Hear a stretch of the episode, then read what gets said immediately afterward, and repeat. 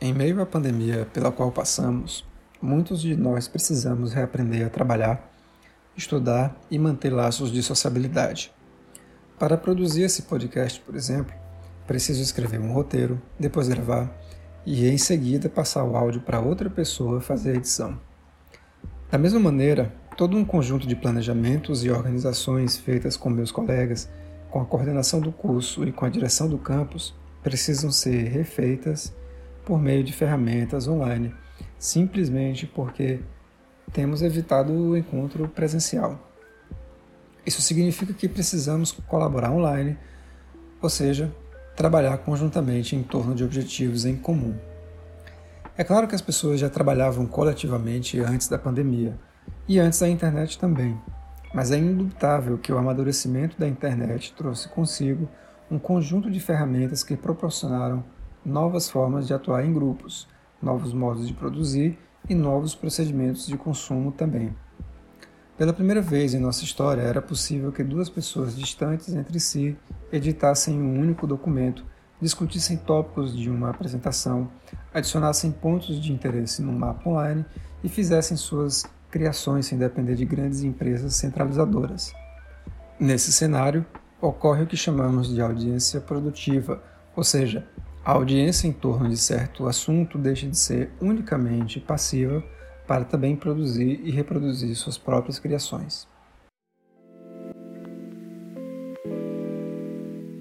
No último episódio, falamos um pouco sobre como algumas produções mudaram os rumos do cinema e da cultura pop em geral. De maneira bem por cima, Matrix e Star Wars foram bastante importantes nesse sentido, ao serem considerados marcos em termos de produção cinematográfica e em relação também às narrativas que estabeleceram.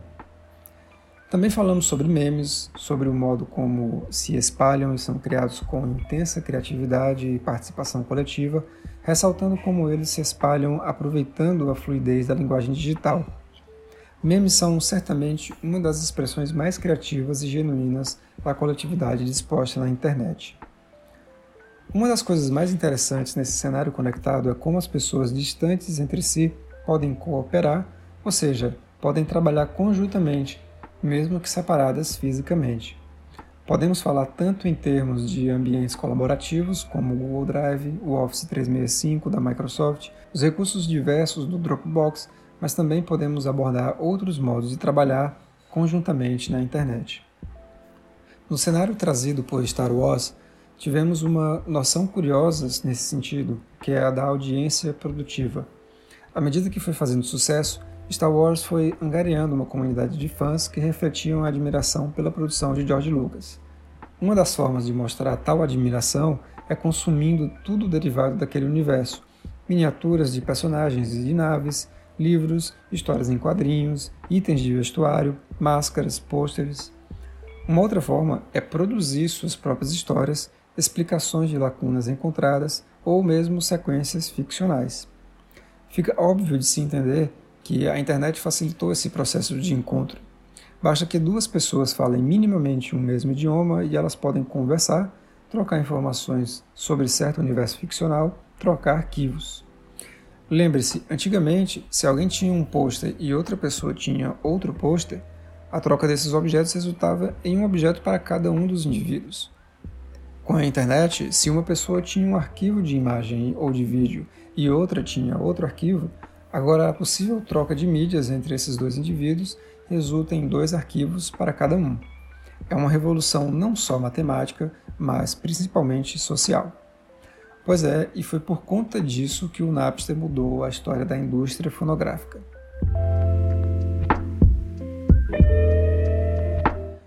Essa cultura de fãs geralmente é descrita por fandom. A palavra é formada pelos termos em inglês fan, que significa fã mesmo, e Kingdom, que significa reino. Ou seja, é o reino dos fãs, digamos assim. E claro, vale lembrar que fan deriva de fanatic, ou seja, alguém que é fanático em determinado assunto. E o fanático, nesse sentido, não deve ser tido como um termo pejorativo, mas simplesmente como um grau bem alto de gosto, de amor que seja, sob certa produção. Olhe ao seu redor e pense quantas amizades você tem que são fãs do universo Marvel, do universo Harry Potter ou do universo da Terra-média? Quantos amigos e amigas gostam de Dragon Ball, Naruto ou das produções dos estúdios Ghibli? Quantas pessoas você conhece que são alucinadas por jogos e sabem tudo de determinada franquia? Pois é, todo mundo é fã ou conhece alguém que é fã de alguma coisa. Algumas pessoas são mais, outras menos, mas todos nós gostamos de algo e nos apegamos a isso. Nada mais natural do que querer expandir esse universo até o ponto em que o tecido rasga. Quando resolvem criar suas próprias histórias, os fãs podem ter duas abordagens distintas. Podemos considerar uma tentativa de usurpar a propriedade intelectual de quem criou, ou podemos entender como uma tentativa de demonstrar amor àquela criação. A primeira linha segue um pensamento baseado nas leis. Códigos no mundo todo protegem as autorias de produtos piratas ou de reproduções indevidas. O Brasil tem sua própria lei de direitos autorais, baseada em outras leis similares no mundo afora. Quando alguém faz alguma criação artística, seja um desenho, uma fotografia, um filme ou uma música, por exemplo, essa criação está protegida pela lei significa que ninguém pode usar a sua obra para favorecimento próprio sem sua autorização. Vamos tentar dar um sentido mais pragmático aqui. Imagine que você cria um personagem, uma história, um universo. Mas imagine como algo descentralizado, que não esteja simplesmente num único suporte midiático, mas em vários suportes e apresente linguagens diversas: quadrinhos, games, desenhos animados, live action, como seu professor, eu torço de verdade para que você crie coisas grandiosas que façam muito sucesso e que você seja bem feliz com seu trabalho. Mas também quero que você entenda, sua produção vai além de você. Você não cria um personagem ou uma história querendo ter total controle sobre ela, porque não terá. Espero que você saiba usar a lei de direitos autorais para proteger sua propriedade intelectual. Mas lembre-se que seus fãs não são exploradores de sua criação pois eles querem apenas mais e mais daquele universo. Quando começam a criar fanfics, ou seja, suas próprias histórias derivadas daquela criação original, elas devem ser entendidas como uma expressão ampla de satisfação e admiração pelo seu trabalho. Saber explorar esse equilíbrio tênue que separa a reprodução não autorizada da demonstração de carinhos pelos fãs pode garantir algum êxito no modo como suas criações entram em circulação. A Nintendo, por exemplo, é conhecida como uma empresa extremamente zelosa pela imagem de seus personagens. Zelosa para não dizer controladora mesmo. Mas duvido muito que ela consiga ter 100% de controle sobre Mario, Luigi, Yoshi e a Princesa Peach no oceano gigantesco que é a internet. Particularmente, nunca fui grande fã do universo dos fãs. Quero dizer, nunca fui grande fã do que quer que fosse, a ponto de me considerar um grande fã. Bom, se vocês quiserem me dar uma passagem para conhecer o Hobbiton, que é o set de filmagens do Senhor dos Anéis na Nova Zelândia, eu vou aceitar de coração como presente no próximo Dia dos Professores. Mas, mesmo sendo fã da trilogia inspirada nos livros de Tolkien, não sou fã suficiente para criar minhas próprias histórias, nem fã o suficiente para saber cada uma das linhagens de elfos, anões e humanos nem mesmo capaz de saber de cor trechos importantes dos livros. Apesar disso, reconheço algumas coisas. Primeiro, por muito tempo, o fandom e as fanfics foram ridicularizadas como manifestações sociais tratadas de modo pejorativo. O problema aqui, para quem zombava desse comportamento, parecia ser não o apreço exagerado por certa coisa, mas exatamente o alvo das atenções. É mais ou menos o seguinte: Gostar de uísque caro e carros luxuosos está tudo bem, mas gostar de Jornada nas Estrelas ou Homem-Aranha, não. Isso é uma forma de preconceito bem chula. Se é que, aliás, existe algum preconceito que não seja chulo. Segundo, esse tipo de produção é importante como forma de expressão e criatividade. Quando as pessoas se unem em torno de temas comuns, elas precisam discutir e entrar em consenso a respeito dos caminhos que vão tomar. Isso de algum modo gera amadurecimento. Num certo sentido, não interessa tanto se estão querendo criar histórias não oficiais para os personagens de Street Fighter ou Mortal Kombat, ou se fãs de Machado de Assis resolvem criar uma narrativa interativa da história de Bentinho e Capitu. Aliás, uma ótima maneira de contar os fatos do ponto de vista dela, o que representa também uma possibilidade de releitura da história a partir de um ponto de vista feminino. Por que não criar uma história em que é a princesa que salva o Mario e o Luigi? Terceiro, gostemos ou não, achemos importante ou não, formas de organização e criação vindas de fãs sempre irão ocorrer. E com a internet isso fica mais fácil, porque ela possibilita o encontro não presencial entre pessoas de diversos pontos do país ou do planeta, aumentando as chances de trocas e colaborações entre indivíduos que nunca se viram, mas que compartilham um mesmo gosto em comum. Isso é um fenômeno sociotécnico e diz muito a respeito do que somos na atualidade.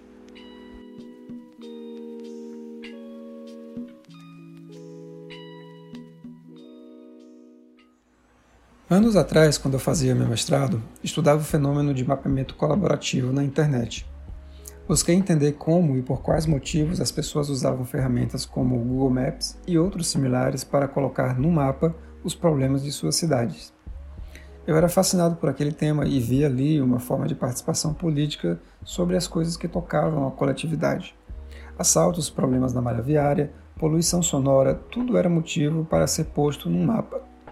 O mapa, afinal, dava visibilidade àquilo que só era tangível na vivência diária de uma maneira muitas vezes bastante elusiva. Afinal, nada mais escorregadio do que um assalto. Naquele momento vivíamos uma onda do que chamávamos de Web 2.0. Era em torno de 2010 e aquela era uma nomenclatura que dava corpo a um conjunto de experiências e tecnologias dispostas em rede que davam às pessoas esse poder de atuar coletivamente, às vezes em tempo real. A Web 1.0, que era tratada como a web até um pouco depois dos anos 2000, essa era mais parada, mais estática e não continha esse modus operandi de participação de pessoas distintas. Desse modo, pessoas comuns, entre aspas, leigas, sem conhecimentos técnicos, podiam utilizar essas ferramentas para criar seus mapas e disponibilizar o que lhes interessasse, a narrativa sobre o mundo, assim, deixava de estar apenas nas mãos de certos profissionais e veículos da comunicação e passava um pouco para indivíduos destituídos de habilidades específicas. Nesse contexto, as pessoas na internet eram tratadas como empoderadas justamente por ter esse poder, ainda que é limitado, claro, de dar vazão às suas significações. É claro que esse fenômeno se repetia em outros contextos. Havia formatos de jornalismo participativo, havia blogs colaborativos e a própria Wikipédia é um dos exemplos máximos de colaboração e autorregulação. Todas essas formas de atuar na internet têm um sentido em comum: usar as estruturas da rede para o diálogo, para o embate de ideias e para a síntese de novos pontos de vista. Está certo que nem sempre essas movimentações foram pacíficas, mas é justamente esse choque de perspectivas que faz a internet ser viva Hoje, vemos isso fortemente no Twitter, no YouTube, no Facebook, quando coletividades conseguem subir hashtags e colocam em evidência certas questões delicadas. Essa agitação é essencial. Tudo isso apresenta em comum uma característica que a internet trouxe consigo. Se antes apenas poucos conglomerados midiático-econômicos falavam para o mundo, agora todo mundo pode falar. Todos nós podemos abrir a câmera do celular e subir um vídeo no Instagram, no YouTube, no TikTok. Todos nós podemos escrever, sejam coisas sérias, sejam bobagens em qualquer rede social. Podemos produzir nossas próprias fotos e utilizá-las como formas de expressão individual ou coletiva, ou ainda usá-las como formas de denúncia. Veja o caso de George Floyd, um cidadão negro pisoteado e morto por um policial branco em Minnesota, nos Estados Unidos, em maio de 2020. Foi graças a uma gravação disposta na internet que o caso reverberou a ponto de gerar manifestações antirracistas pelo mundo inteiro. A abrangência coletiva que essa tragédia teve foi gigantesca, com ampla visibilidade em qualquer plataforma. Nos tempos dos nossos pais e avós, toda a realidade social era mobilizada por meio de jornais lentos e, claro, enviesados, pois eles sempre buscaram noticiar o ponto de vista de seus donos. Quantos homens negros não foram pisoteados e mortos por policiais há 20 ou 30 anos atrás? Quantos casos assim criaram repercussão pelo mundo inteiro? Antes da rapidez da internet, o que acontecia num dia seria noticiado apenas na manhã seguinte, ou no máximo numa edição extra, quem sabe à noite. Agora não, o que acontece nesse momento será trend topics no Twitter em poucos minutos. A TV e o jornal impressos perderam a corrida e perderam muito feio. Claro que isso não traz nem rigor nem qualidade. Hoje falamos imensamente de fake news, por exemplo. Os mapas que estudei também tinham lá seus problemas. Não posso dizer que eles fossem um primor de detalhamento e qualidade.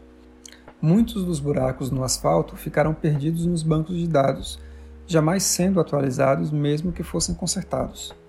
Muitas das fontes de poluição sonora também, mesmo que certa construção ou reforma tenham acabado na semana seguinte à sua marcação no sistema. De qualquer modo, essas produções são instantâneos de uma realidade e o que interessa não é tanto o rigor do conteúdo, mas o ato de contribuição em si e como essas contribuições eram realizadas, postas em circulação, mediadas e por aí vai. No fim das contas, perceba, é bem diferente quando você vai num sistema desses e aponta que sofreu assalto em certa esquina e quando você vai à delegacia fazer um BO sobre esse mesmo assalto.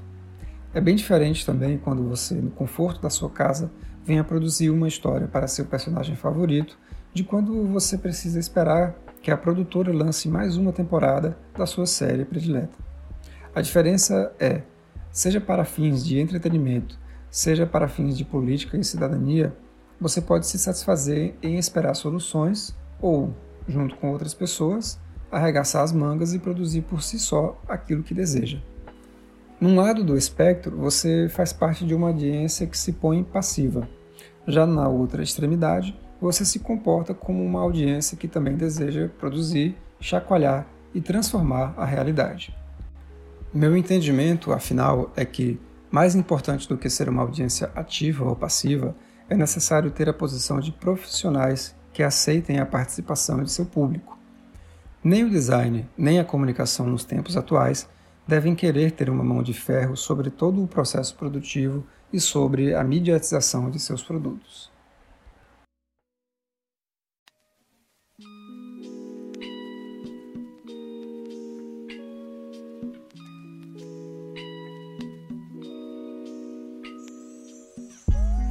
Esse é o podcast da disciplina Sociedade, Cultura e Tecnologia, ofertada no curso de Design Digital da Universidade Federal do Ceará, Campus Quixadá.